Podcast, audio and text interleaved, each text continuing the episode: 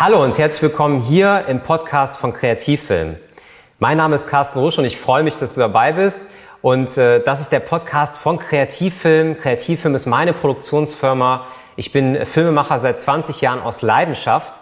Und das ist mein Traumberuf und ich möchte so ein bisschen einerseits natürlich meine Begeisterung für den Film mit dir teilen, andererseits auch meine Erfahrungen aus den ganzen Projekten, die wir bei Kreativfilm gesammelt haben. Kreativfilm ist meine Videoproduktionsfirma und wir stellen in erster Linie Auftragsproduktionen im Bereich Werbung.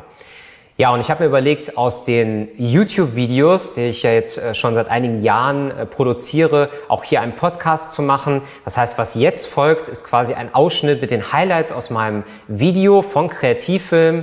An der Stelle nochmal was in eigener Sache. Du kannst uns gerne bei YouTube auch besuchen und unterstütze uns gerne mit einem Abo. Dann gibt's demnächst auf jeden Fall auch hier noch mehr Inhalte suchst du einfach bei YouTube in der Suchmaske nach Kreativfilm. Sehr, sehr einfach zu finden. Es gibt schon einige Videos und da würde ich mich sehr, sehr freuen. Und jetzt wünsche ich dir sehr, sehr viel Spaß mit dieser Folge, mit dieser Ausgabe des Podcasts von Kreativfilm und sage Tschüss, bis dann.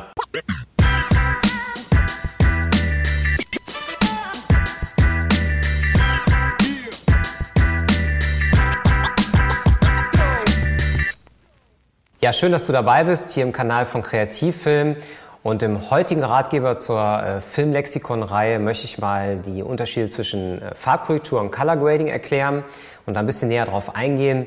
Ja, ich werde sehr oft am Telefon oder auch im Vorgespräch von meinen Kunden darauf angesprochen, über den Posten im Angebot oder generell, wie lange dauert das eigentlich, um Color Grading zu machen und das zu kreieren und wo sind hier die Unterschiede. Ich fange erstmal an mit, dem, ähm, ja, mit der Farbkorrektur, was eigentlich dahinter steckt. Wir haben ja das Rohmaterial, das dann vom Kameramann geliefert wird, das kommt dann äh, am Schnitt an. Und das wird dann halt erstmal grundsätzlich korrigiert, bevor es an den Kunden geht. Also wir haben meist eine erste Schnittfassung, meistens läuft dann so eine Uhr da unten mit, mit Timecode. Und ähm, ja, dann geht es halt darum, erstmal Helligkeit, Kontrast und Schärfe anzupassen. Und halt ähm, in den meisten Fällen wird dann noch so ein LUT draufgelegt, Look, Look, heißt das Ganze. Da haben wir also einen speziellen Look, den wir da drauflegen und bei einer Korrektur ist eigentlich eher gemeint, nach meinem Verständnis, dass wir halt wirklich einmal ähm, die, das Weiß anpassen, also den Weißabgleich äh, im Film. Und das ist es dann eigentlich auch erstmal. Und ähm, das Color Grading ist eigentlich eher der kreative Prozess. Das heißt also, wir beauftragen einen Coloristen oder der Cutter, je nachdem, wie die Qualifikation da aussieht. Und der wird speziell einen Look für diesen Film kreieren.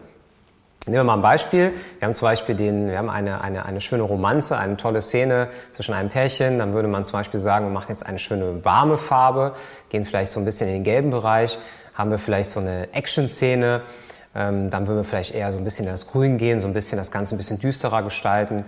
Was man schon beachten kann beim Dreh ist, ob wir zum Beispiel in einer äh, High-Key oder in einer Low-Key-Situation sind. Was das genau ist, ähm, da kannst du noch mal gespannt sein. Da gibt's noch mal im nächsten Video zu auch hier im Filmlexikon. Ähm, und es ist halt so, dass man sich halt schon beim Dreh in eine Richtung grob entscheidet, wo es hingeht, aber man sich halt quasi sehr viel Freiheiten einräumt, indem man halt die Kamera mit einem ja, im RAW-Format aufzeichnen lässt oder halt in einem, ähm, in einem Log-Format, sagt man. Und da hat man natürlich sehr, sehr viele Möglichkeiten, ähm, das später noch im Schnitt anzupassen. Und Color Grading ist halt ähm, eine Sache, die ist halt eher der künstlerische Part der Postproduktion. Wenn du dich jetzt aber interessierst, ähm, wie das Ganze im Gesamtheitlichen aussieht und wie so ein, eine Postproduktion, also welche Stufen dadurch laufen werden, dann würde ich dir jetzt an der Stelle äh, das Anschlussvideo empfehlen. Das wäre das Video zum, zum Workflow in der Postproduktion.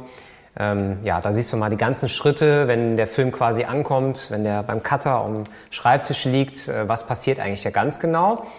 Vorher gibt es noch zwei Aufgaben für dich. Einmal abonniere den Channel, bleib auf dem Laufenden und zweitens gerne deine Kommentare, äh, gerne einen Kommentar in den Kommentaren sozusagen, also einen Hinweis.